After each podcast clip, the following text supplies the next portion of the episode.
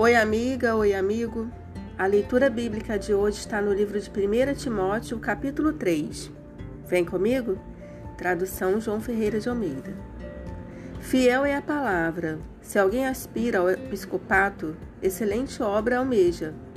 É necessário, portanto, que o bispo seja irrepreensível, esposo de uma só mulher, temperante, sóbrio, modesto, hospitaleiro, apto para ensinar, não dado ao vinho, não violento, porém cordato, inimigo de contendas, não avarento, e que governe bem a própria casa, criando os filhos sob disciplina com todo o respeito, pois se alguém não sabe governar a própria casa, como cuidará da igreja de Deus?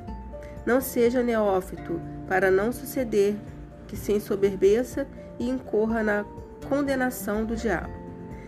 Pelo contrário, é necessário que ele tenha bom testemunho dos de fora, a fim de não cair no opróbrio e no laço do diabo.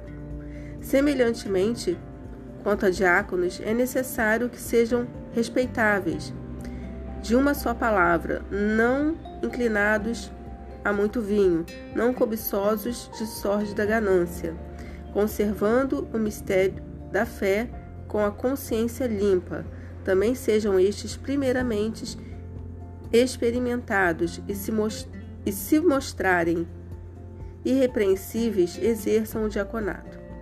Da mesma sorte, quanto a mulheres, é necessário que sejam elas respeitáveis, não maldizentes, temperantes e fiéis em tudo. O diácono seja marido de uma só mulher e governe bem seus filhos e a própria casa pois os que desempenham bem o diaconato alcançam para si mesmos justa preeminência e muita intrepidez na fé em Cristo Jesus. Escrevo-te estas coisas, esperando ir ver-te em breve, para que, se eu tardar, fiques ciente de como se deve proceder na casa de Deus, que é a igreja do Deus vivo, coluna e baluarte da verdade. Evidentemente, grande é o mistério da piedade. Aquele que foi manifestado na carne foi justificado em espírito, contemplado por anjos, pregado entre os gentios, crido no mundo, recebido na glória.